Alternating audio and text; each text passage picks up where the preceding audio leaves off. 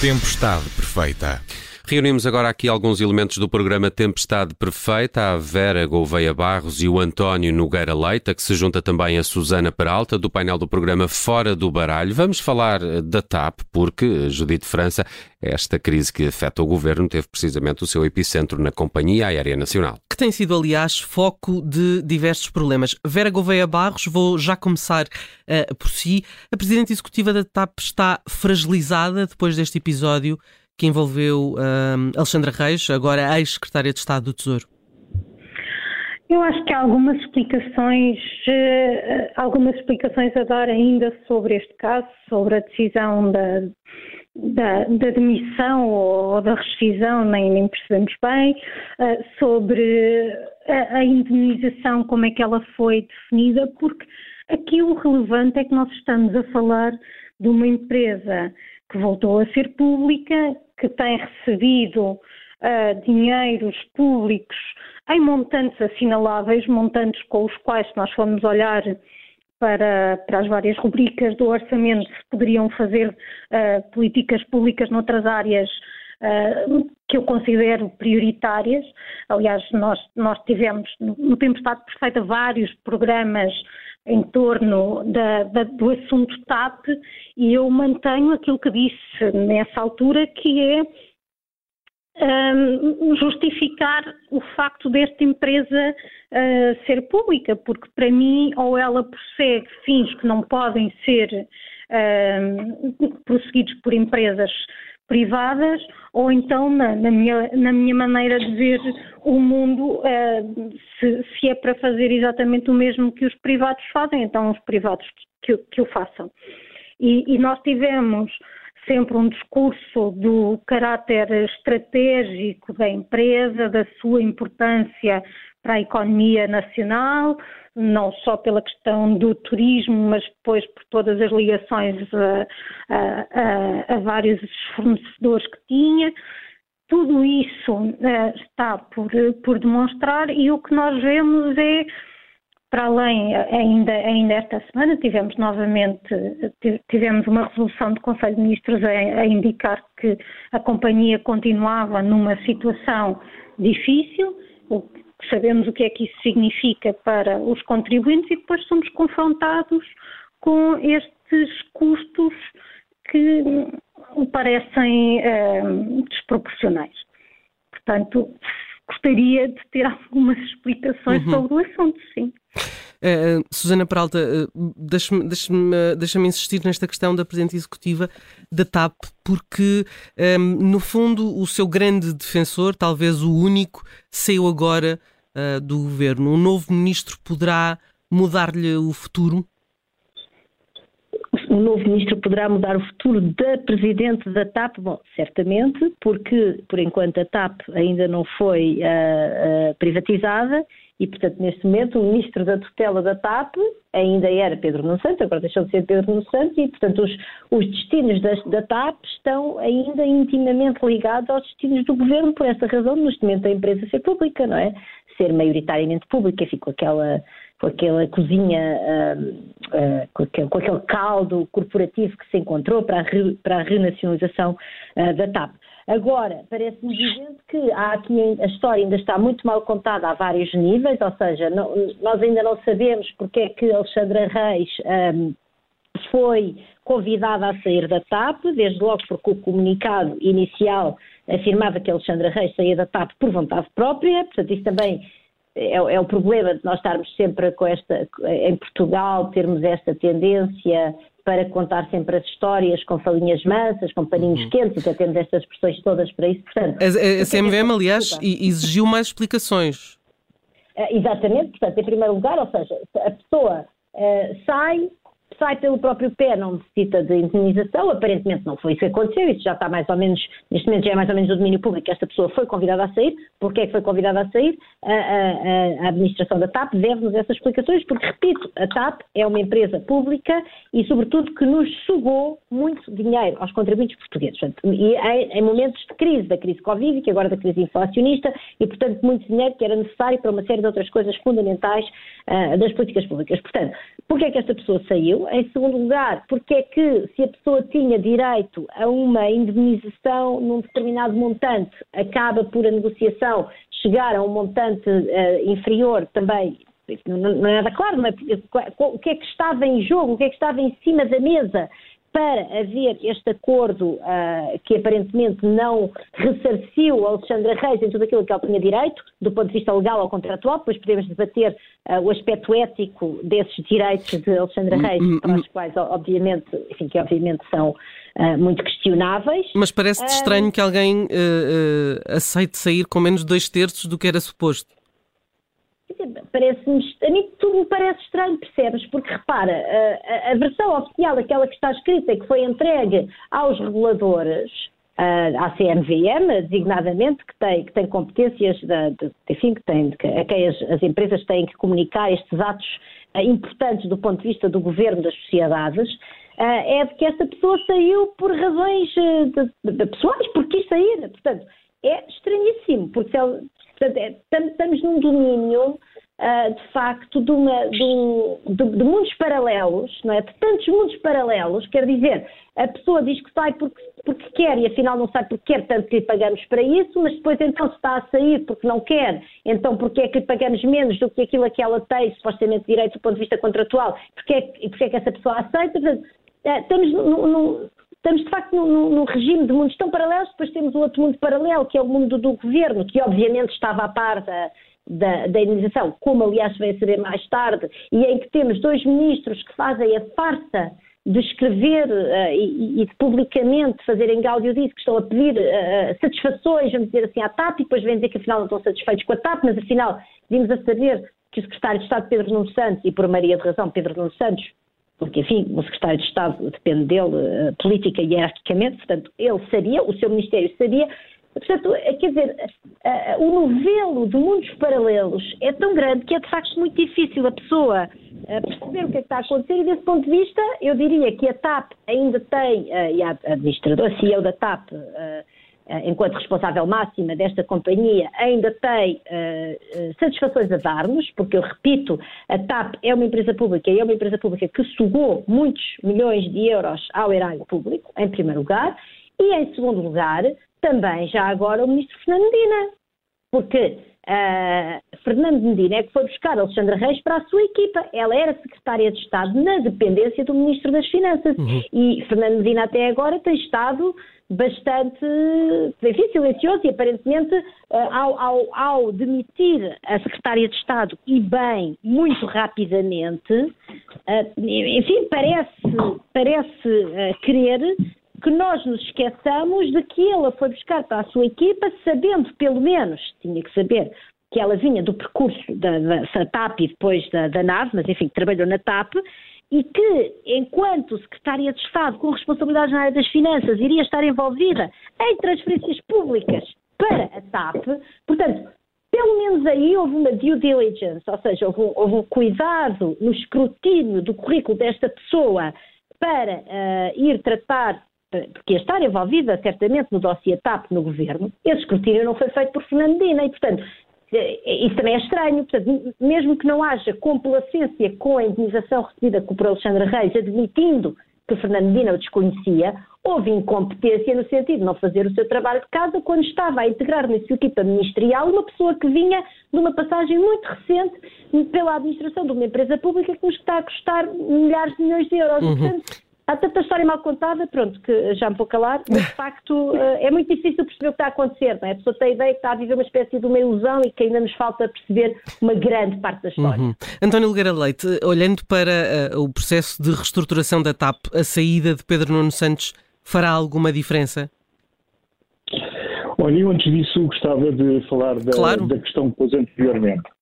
Eh, porque, eh, enfim, a discussão está em, sob muitos ângulos, mas há aqui um aspecto essencial eh, que nós não nos podemos esquecer, que é o enquadramento legal do Instituto. A TAP é uma empresa que tem um, um, uma comissão executiva, tem um conselho de administração, a comissão executiva é uma das comissões, a mais importante, que emana do conselho de administração, e uma decisão como esta a não ser que haja algo de, enfim, que não consegui apurar no, uh, nos estatutos da TAP e que, se acontecesse, provavelmente não estariam conformes com o enquadramento geral, uh, a, a TAP tem este tipo de decisões, a mudança de um, uh, de um membro do Conselho de Administração, independentemente da imunização, mas mais ainda existindo uma imunização, teria de ter sempre o ok da Assembleia Geral da TAP. Ora bem, quem é que, uh, uh, mesmo que não tivesse feito, e uma reunião da Assembleia, está uma reunião que se faz com a maior facilidade, porque basicamente é onde estão as duas tutelas da empresa. Esta empresa tem duas tutelas, como aliás todas as empresas públicas.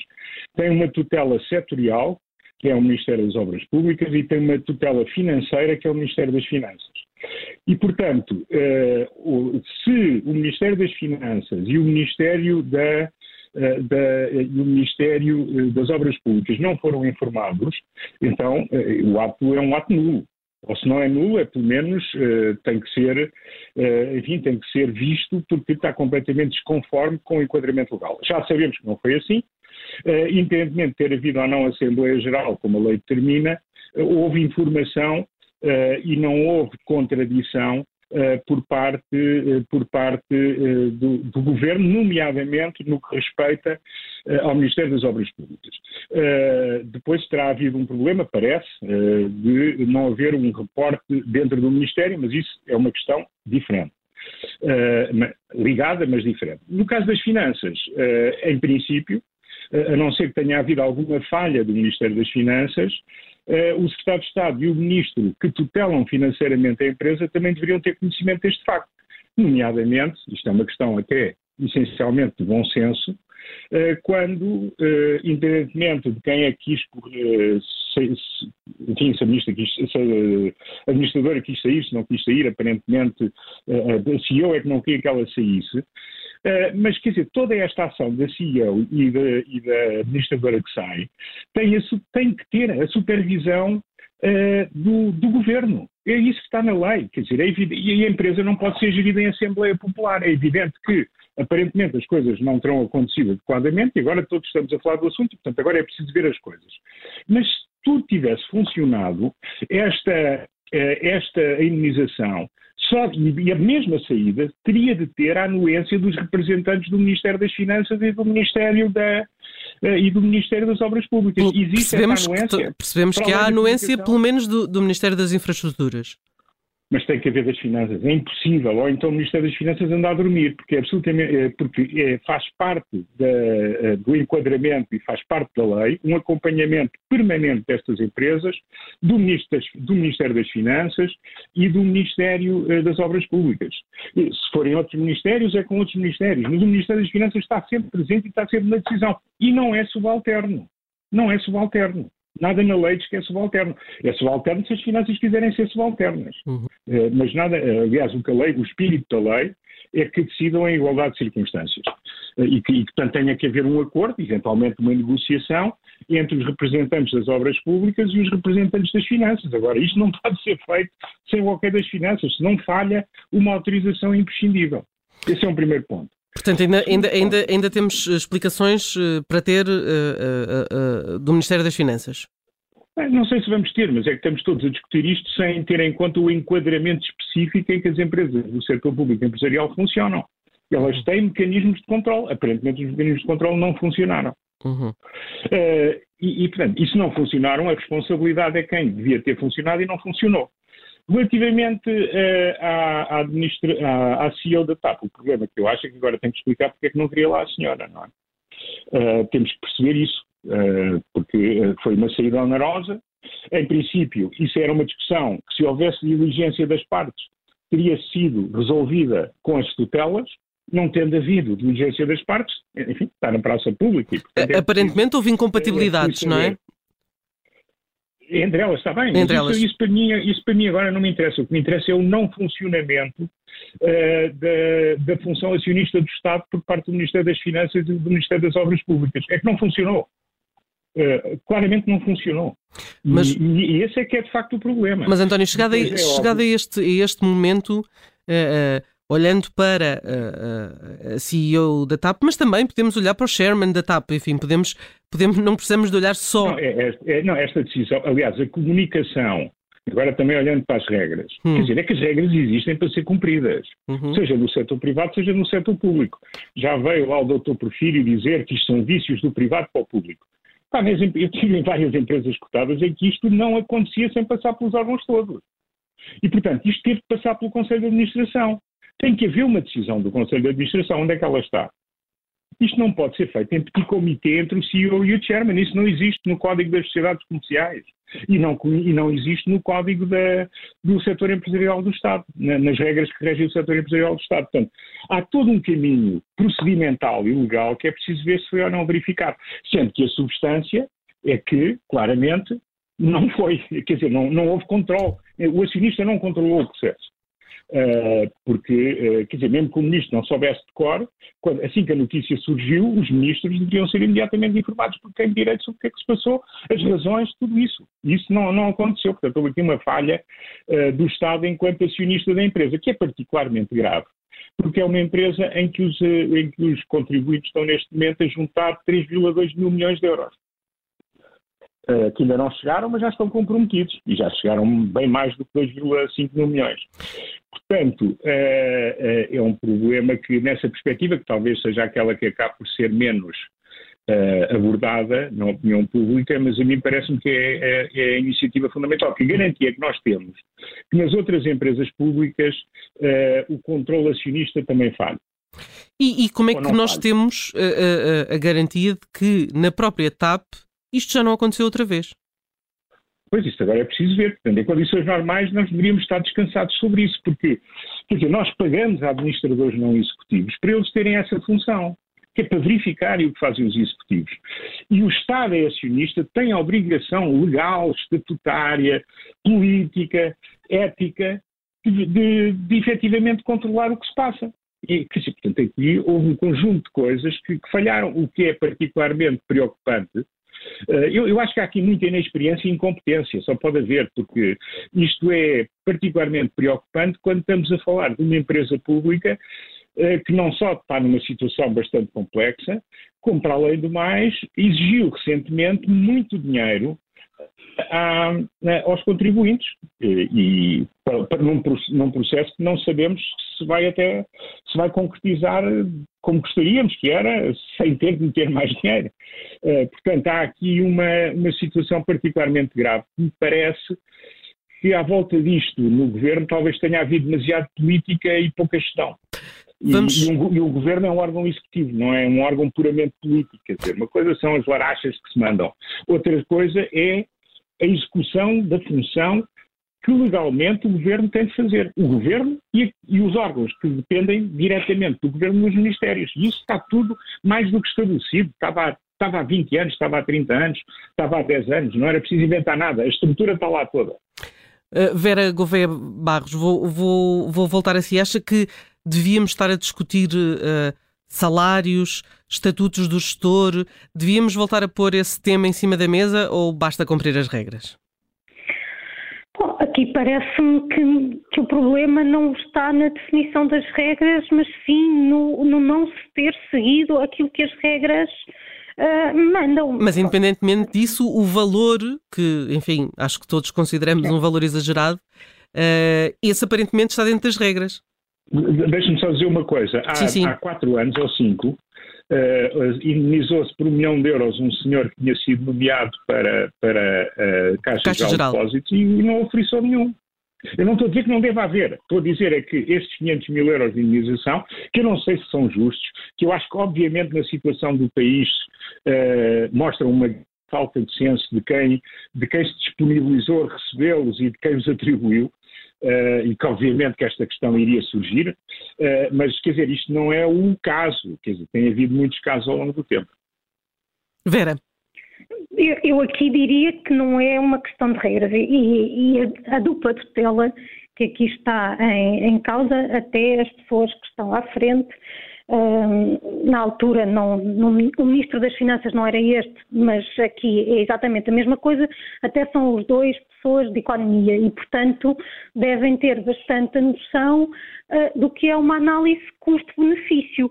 E eu confesso que fico um pouco espantada que nessa análise custo-benefício pagar uma indemnização de meio milhão de euros uh, tivesse um benefício líquido face à alternativa de, uh, da pessoa continuar na, na empresa. Não, não, sei que tipo de antagonismo existia, mas imagino que tivesse de ser alguma coisa mesmo muito substancial para se considerar que a permanência da pessoa na empresa uh, traria um, um, prejuízo superior a 500 mil euros, porque uhum. foi isso que ela recebeu. Hum, Susana Peralta. E isso uh... não são regras, é, é análise custo-benefício. Sim. Uh, provavelmente uma análise mais fácil de fazer, tendo em conta que o dinheiro é, é, é corre farto nestas alturas, pelo menos. Susana Peralta, uh, para terminar, queria eh, perguntar-te o seguinte, porque nós sabemos que as greves, uh, ou que sabemos ainda hoje ia haver uma, uma nova Assembleia Geral, as greves uh, serão para manter, portanto a TAP continua com os mesmos problemas. A questão é se temos agora uma CEO fragilizadas e sem poder negocial.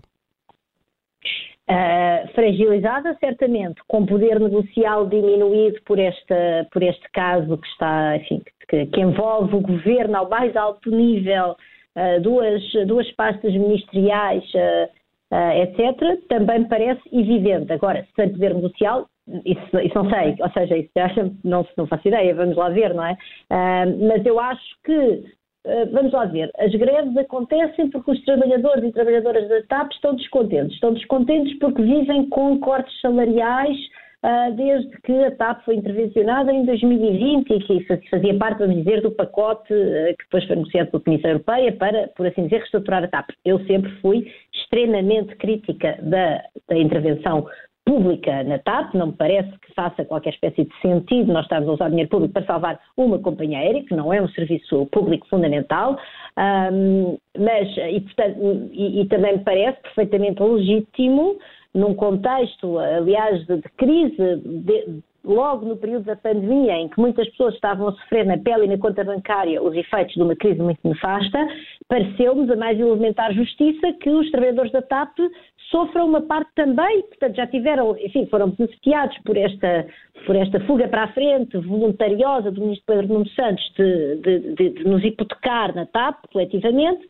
Um, Parece-me que faz sentido pedir-lhes que participem no, no, no esforço e que, portanto, aceitem um corte salarial. Agora, é evidente que, num contexto desses, a história dos prémios à, à, aos administradores, que já vinha antes desta, portanto, desta indenização pela, pela, pela rescisão ou pelo despedimento de Alexandra Reis, uh, já tinha, já desvirtuava de algum modo, não é? Porque se nós vamos ter que pedir sacrifícios às pessoas que estão ligadas à TAP com, com relações, enfim, contratuais de trabalho, temos que pedir a toda a gente e temos que pedir até de preferência mais àqueles que mais ganham e, portanto, por maioria de razão, mais àqueles que estão à frente da, dos destinos da companhia e não aos trabalhadores. Uh, e agora, com essa história de uma indemnização que se paga a alguém porque supostamente não, não, não, não, enfim, não reúne as condições para se manter no cargo, sem ainda ninguém nos ter explicado de que forma é que não reúne as condições. E, aliás, sendo esta pessoa, passados poucos meses, eh, nomeada para um cargo numa outra empresa pública e passados ainda poucos meses, nomeada para ser secretária de Estado do Tesouro, portanto, fica um bocadinho estranho perceber, então, mas a pessoa é assim tão incompetente, o que é que aconteceu, porque é que ela não serve para ser administradora da TAP, e de facto, nesse contexto, parece-me evidente que isto quebra a posição negocial de qualquer pessoa e por maioria de razão desta equipa da CEO da TAP, que foi quem negociou esta acordo de saída com Alexandra Reis, dizia eu, quebra a posição negocial para dizer aos trabalhadores que eles têm que aceitar uh, cortes salariais, porque de facto parece que o dinheiro. Um, que, atenção, eu digo isto como advogado do diabo, porque eu acho que nós não devíamos ter posto nem um euro na TAP, porque o dinheiro faz falta para outras coisas. Agora, uhum. de facto, eu percebo, do ponto de vista de uma pessoa que está a negociar em nome dos trabalhadores, que venha dizer, então, mas afinal só há dinheiro para nós e há dinheiro para os outros. Não, a resposta é: não há dinheiro nenhum. Nós devíamos estar a usar este dinheiro da TAP noutra coisa, mas, mas é evidente que isto quebra a posição negocial e quebra a à posição negocial, agora tem muita razão os trabalhadores de se queixarem dos cortes quando, ao nível das cúpulas da TAP, é esta roda viva. Uhum. Obrigada, Susana Peralta, eh, Vera Gouveia Barros e António Nogueira Leite, por se terem juntado a nós para discutirmos uh, o futuro da TAP e perceber até que ponto estas últimas polémicas afetam este processo de reestruturação. Obrigada, até à próxima.